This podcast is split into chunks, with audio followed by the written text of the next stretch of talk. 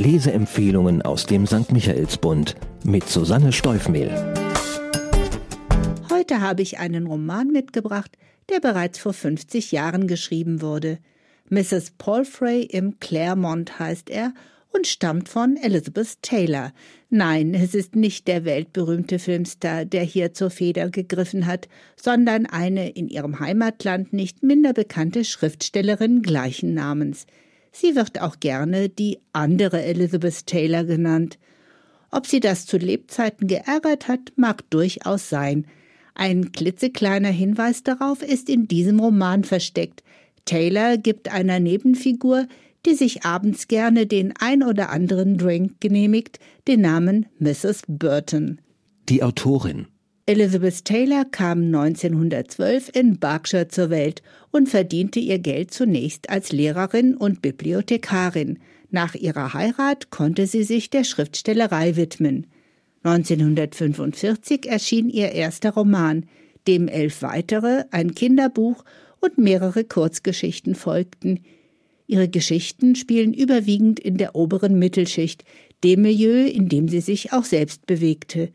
Meist sind es Frauen, deren Leben Elizabeth Taylor beschreibt, und sie fokussiert dabei nicht auf große, dramatische Verwicklungen, sondern auf die kleinen, fein beobachteten Geschichten des Alltags, und die fasst sie mit ihrem eigenen, scharfsinnigen Humor in Worte.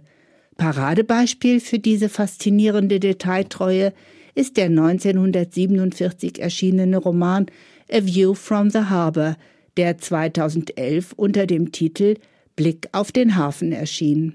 Obwohl Taylor unter Schriftstellerkollegen höchstes Ansehen genoss, mehrfach für den Booker Prize nominiert war und von einem Kritiker als das fehlende Bindeglied zwischen Jane Austen und John Updike bezeichnet wurde, fand ihr Durchbruch erst 2012 posthum statt. Anlässlich ihres 100. Geburtstags erschien eine Neuauflage ihrer Werke, die eine breite öffentliche Wahrnehmung bewirkte.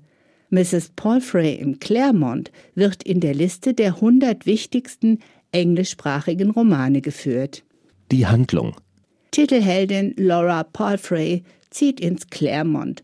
Das ist ein ehemals feines, nun etwas heruntergekommenes Hotel im Herzen von London, das mit günstigen Winterpreisen und gutem Essen wirbt. Doch sie will keinen Urlaub machen, sondern hat sich dieses Hotel als Wohnalternative ausgesucht mit Roomservice und Verpflegung billiger als eine eigene Wohnung, aber deutlich netter und weniger einengend als ein Altersheim. Die Witwe ist nicht die einzige Seniorin, die auf diese Idee gekommen ist. Drei weitere alte Damen und Mr. Osmond, seines Zeichens leidenschaftlicher Leserbriefschreiber, leben als Dauergäste im Hotel. Nicht gerade zur Freude des Managers, dem die alten Herrschaften ein lästiger Dorn im Auge sind, weil sie wenig konsumieren, kaum Trinkgelder geben und ständig Gefahr laufen, in seinem Hotel zu sterben. Vom Leben im Hotel hätte sie sich durchaus ein wenig Glamour und Aufregung versprochen, doch es erweist sich für Laura bald als langweilige Routine mit festen Abläufen. Frühstück, Spaziergänge, Tea Time, Dinner, Stricken beim Fernsehen, Schlafen gehen und alles wieder von vorne. Zu den anderen Dauergästen hat sie nur wenig Kontakt. Die anerzogene Zurückhaltung verhindert das Schließen echter Freundschaften im Alter. Die Folge ist trostlose Einsamkeit. Doch dann geschieht doch noch etwas Aufregendes. Sie lernt Ludo Myers kennen, einen jungen Schriftsteller, der in bescheidenen Verhältnissen lebt und an einem Roman arbeitet. Mrs. Palfrey hat zwar eigentlich einen Enkel in London, aber da dieser sie niemals besucht, gibt sie im Hotel kurzerhand Ludo als den Enkel aus. Und der junge Mann schlüpft gerne in diese Rolle, denn seit Mrs. Palfrey zu ihm sagte, sterben lässt man uns ja nicht, ist sie für ihn ein unerschöpflicher Quell der Inspiration für seinen Roman. Eine Win-Win-Situation also, und die wenigen Begegnungen zwischen den beiden sorgen für wunderbare Intermezzi in der Tristesse ihres Lebens. Nur muss sie höllisch aufpassen, dass niemand den Schwindel durchschaut. Der Sound. Diese wunderbar detailgetreue Beschreibung der Erzählerin Elizabeth Taylor lässt beim Lesen nicht nur einen Film vor Augen entstehen, man ist sofort mittendrin und hört förmlich die Teetassen klimpern und die Stricknadeln klappern. Man spürt den Londoner Regen auf der Haut und die klaustrophobische Enge des winzigen Hotelzimmers. In der Beobachtung des Alltäglichen und in der Nachvollziehbarkeit der seelischen Nöte ihrer Protagonistin liegt die große Kunst dieser anderen Elizabeth Taylor. Erkenntnisgewinn. Der demografische Wandel in unserer Gesellschaft hat in den letzten Jahren die Fragen, wie man im Alter leben wird, welchen Standard man sich noch leisten kann und wer wo für einen sorgen könnte, in den Mittelpunkt gerückt. Drohende Einsamkeit und Abgeschnittensein vom gewohnten Leben beängstigen Senioren und die, die es bald sein werden. Vor allem natürlich die Alleinstehenden. Darüber wird auch geschrieben, Sachbücher und Romane. Dass Elizabeth Taylor dies bereits vor 50 Jahren thematisiert hat, zeigt aber auch, dass es kein Phänomen ist, das erst im 21. Jahrhundert auftauchte. Mrs. Palfrey im Claremont spielt zwar Ende der 1960er Jahre, ist aber im Grunde völlig zeitlos.